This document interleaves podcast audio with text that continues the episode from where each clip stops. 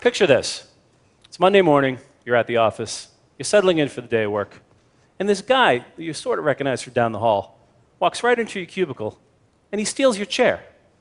Doesn't say a word, just rolls away with it. Doesn't give you any information about why he took your chair out of all the other chairs that are out there. Doesn't acknowledge the fact that you might need your chair to get some work done today. You wouldn't stand for it. You'd make a stink. You'd follow that guy back to his cubicle and you'd say, Why my chair? Okay, so now it's Tuesday morning and you're at the office. And a meeting invitation pops up in your calendar. and it's from this woman who you kind of know from down the hall, and the subject line references some project you heard a little bit about, but there's no agenda. There's no information about why you were invited to the meeting, and yet you accept the meeting invitation and you go. And when this highly unproductive session is over, you go back to your desk and you stand at your desk and you say, Boy, I wish I had those two hours back. Like, I wish I had my chair back. Every day, we allow our coworkers, who are otherwise very, very nice people, to steal from us. And I'm talking about something far more valuable than office furniture. I'm talking about time, your time. In fact, I believe that we are in the middle of a global epidemic of a terrible new illness known as MAS, mindless accept syndrome. the primary symptom of mindless accept syndrome is just accepting a meeting invitation the minute it pops up in your calendar. it's an involuntary reflex. Ding, click, bang, it's in your calendar. Gotta go, I'm already late for a meeting.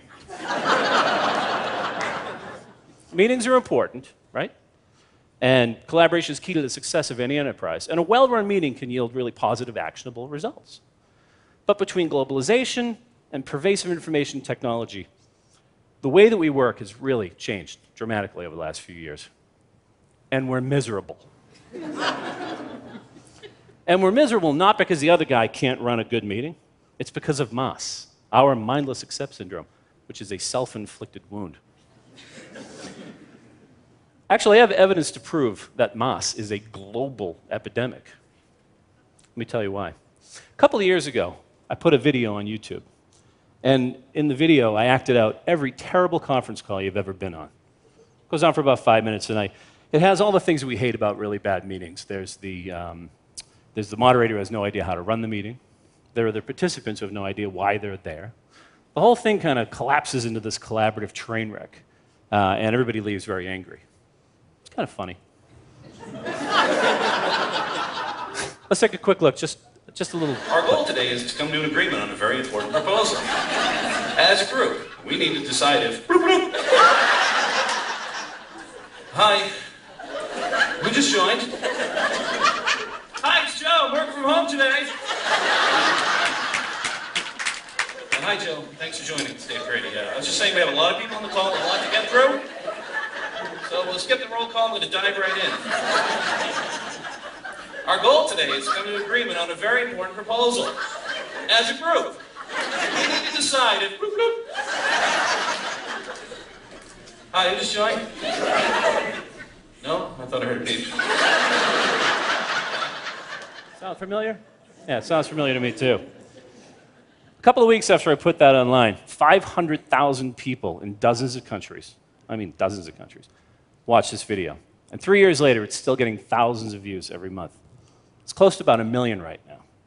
In fact, some of the biggest companies in the world, companies that you've heard of, but I won't name, uh, have asked for my permission to use this video in their new hire training, to teach their new employees how not to run a meeting at their company. and if the numbers there, a million views and being used in all these companies, isn't enough proof that we have a global problem with meetings, there were the many, many thousands of comments posted online after the video went up. Thousands of people wrote things like, oh, OMG, that was my day today. That was my day every day. This is my life. One guy wrote, It's funny because it's true. Eerily, sadly, depressingly true. It made me laugh until I cried, and I cried, and I cried some more. this poor guy said, My daily life until retirement or death. Sigh. Are real quotes, and it's real sad. The common theme running through all of these comments online is this fundamental belief that we are powerless to do anything other than go to meetings and suffer through these poorly run meetings. live to meet another day. But the truth is, we're not powerless at all. In fact, the cure from us is right here in our hands. It's right at our fingertips, literally. It's something that I call no mas. Which, if I remember my high school Spanish, means something like enough already, make it stop. Here's how no mas works it's very simple, okay? First of all, the next time you get a meeting invitation that doesn't have a lot of information in it at all, click the tentative button. It's okay. You're allowed. That's why it's there. It's right next to the accept button or the maybe button or whatever button is there for you not to accept immediately. Then get in touch with the person who asked you to the, uh, to the meeting.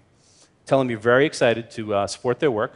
Uh, ask them what the goal of the meeting is, and tell them you know you're interested in learning how you can help them achieve their goal. And if we do this often enough, and we do it respectfully, people might start to be a little bit more thoughtful about the way they put together meeting invitations, and you can make a more thoughtful decision about accepting it. People might actually start sending out agendas. Imagine.